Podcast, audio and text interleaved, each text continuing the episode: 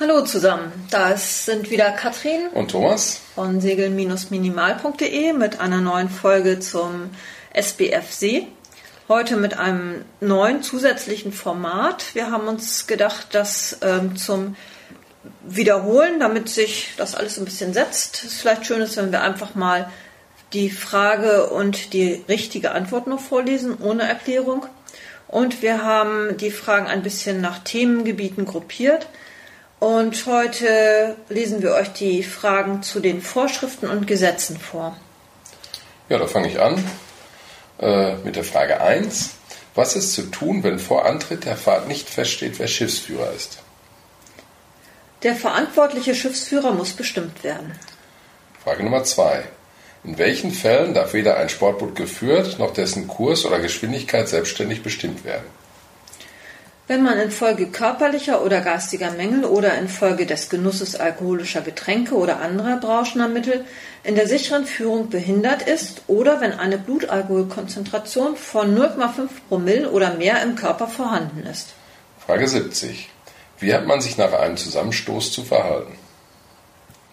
Hilfe leisten und so lange im Unfallort bleiben, bis ein weiterer Beistand nicht mehr erforderlich ist. Alle erforderlichen Daten austauschen. Frage 72. In welcher Situation dürfen Notsignale gegeben werden?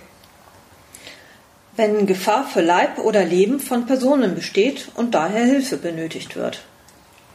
Frage Nummer 73. Wo gelten die Kollisionsverhütungsregeln? auf der Hohen See und auf den mit dieser zusammenhängenden von Seeschiffen befahrenen Gewässern. Frage Nummer 74. Was gilt, wenn eine Bestimmung der Seeschifffahrtsstraßenordnung mit den Kollisionsverhütungsregeln im Widerspruch steht? Die Vorschrift der Seeschifffahrtsstraßenordnung. Frage Nummer 75. Welche Sportboote sind von der Fahrerlaubnispflicht auf den Seeschifffahrtsstraßen ausgenommen? Sportboote ohne Antriebsmaschine oder solche mit einer größten nicht überschreitbaren Nutzleistung von 11,3 Kilowatt, 15 PS oder weniger. Frage 76. Wer ist für die Befolgung der Verkehrsvorschriften verantwortlich? Der Fahrzeugführer oder sein Stellvertreter. Frage Nummer 78. Welche Sicherheitsmaßnahmen hat der Fahrzeugführer im Rahmen seiner seemännischen Sorgfaltspflicht vor Fahrantritt zum Schutze und für die Sicherheit der Personen an Bord zu treffen?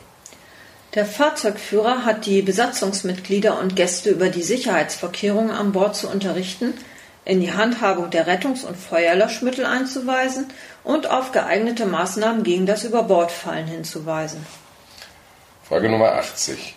Wann ist das Manöver des letzten Augenblicks durchzuführen? Es muss durchgeführt werden, wenn ein Zusammenstoß durch das Manöver des Ausweichpflichtigen alleine nicht mehr vermieden werden kann. Frage 81. Wann gilt ein Fahrzeug als überholendes Fahrzeug? Wenn es sich einem anderen Fahrzeug aus einer Richtung von mehr als 22,5 Grad achterlicher als querab, das ist der Bereich des Hecklichtes, nähert. Frage 82. Wann ist ein Fahrzeug manövrierunfähig? wenn es wegen außergewöhnlicher Umstände, zum Beispiel Ausfall der Ruder- oder Maschinenanlage, nicht so wie vorgeschrieben manövrieren und daher einem anderen Fahrzeug nicht ausweichen kann. Frage Nummer 83. Wann ist ein Fahrzeug manövrierbehindert? Wenn es wegen der Art seines Einsatzes behindert ist und deswegen nicht so wie vorgeschrieben manövrieren und daher einem anderen Fahrzeug nicht ausweichen kann. Frage Nummer 84. Welche besonderen Maßnahmen sind bei verminderter Sicht zu treffen? Es muss mit sicherer, den verminderten Sichtverhältnissen angepasster Geschwindigkeit gefahren werden. Es müssen Schallsignale gegeben werden. Es müssen Positionslichter eingeschaltet werden und es muss gehörig Ausguck gegangen werden. Frage Nummer 85. Welche Vorschriften regeln die Ausrüstung, Anordnung und Anbringung der Positionslaternen, Sichtzeichen und Schallsignalanlagen auf Fahrzeugen?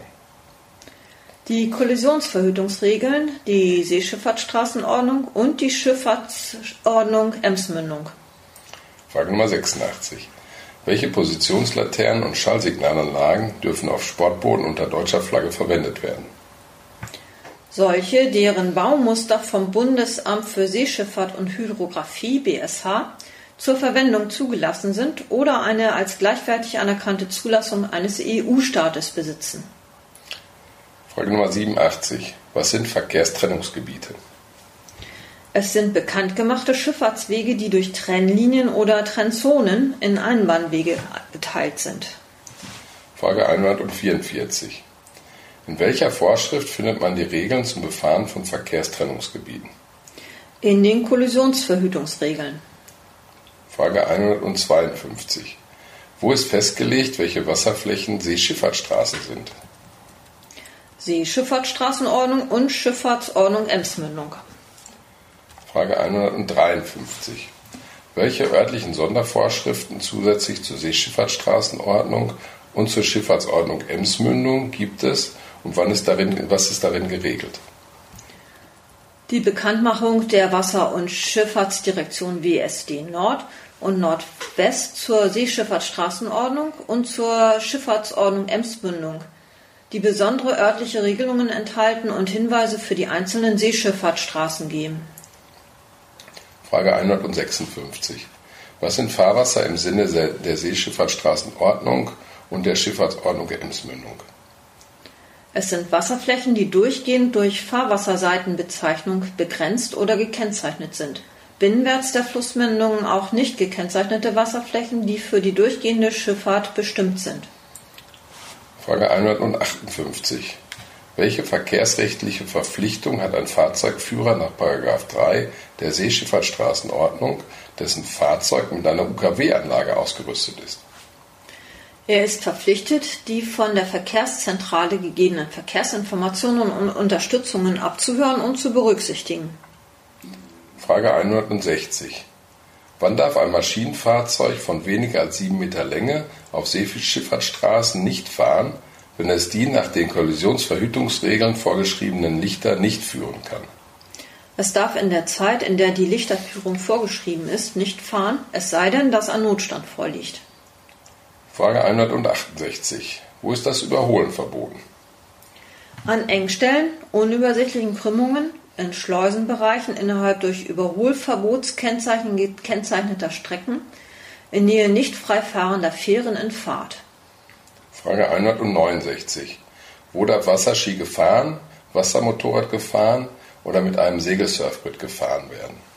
Außerhalb des Fahrwassers, wenn es nicht von der Wasser- und Schifffahrtsdirektion durch Bekanntmachung verboten ist. Im Fahrwasser auf Abschnitten, die durch die Wasser- und Schifffahrtsdirektion bekannt gemacht oder durch blaue Tafeln mit dem weißen Symbol eines Wasserskiläufers, eines Wassermotorrades oder eines Segelsurfers bezeichnet sind. Frage 170. Wie haben sich Führer von Zugbooten, der Wasserskiläufer bzw. Wassermotorradfahrer und Segelsurfer bei der Annäherung an andere Fahrzeuge zu verhalten? Sie haben auszuweichen. Frage 171. Wo ist das Ankern verboten?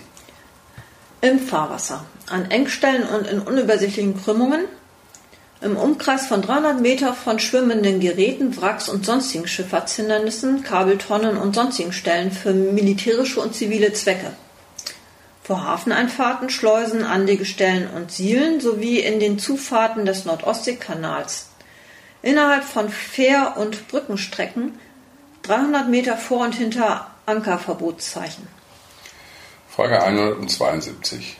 Was ist zu unternehmen, um die Schifffahrt zu warnen, wenn das eigene Fahrzeug gesunken ist und als äh, Schifffahrtshindernis darstellt? Man informiert die Schifffahrtspolizeibehörde und gibt nach Möglichkeit die Position an. Frage 174. Wo findet man Regeln für das Durchfahren des äh, Nordostseekanals? Ergänzende Vorschriften für den NOK in der Seeschifffahrtsstraßenordnung sowie in den Bekanntmachungen der WSD Nord. Frage 181. Welche Höchstgeschwindigkeit darf vor Stellen mit erkennbarem Badebetrieb außerhalb des Fahrwassers in einem Abstand von 500 Meter und weniger vom Ufer nicht überschritten werden? 4,3 Knoten. Frage 231. Welche amtlichen nautischen Veröffentlichungen geben Aufschluss über das Fahrgebiet? Seekarten, Leuchtfeuerverzeichnis, Seehandbücher, Gezeitentafeln oder Kalender, Yachtfunkdienst, Nachrichten für Seefahrer, Bekanntmachung für Seefahrer. Frage 232. Welche Angaben erhalten die Nachrichten, enthalten die Nachrichten für Seefahrer und die Bekanntmachungen für Seefahrer? Sie enthalten alle Veränderungen hinsichtlich Betonung, Befeuerung, Wracks, Untiefen sowie andere für die Schifffahrt betreffende Maßnahmen und Ereignisse. Frage 233. Wo erhält man Kenntnis über die Bekanntmachungen für Seefahrer? An den Aushangstellen und im Internet. Frage 234. Wo findet man Angaben über Küsten, Häfen und Naturverhältnisse?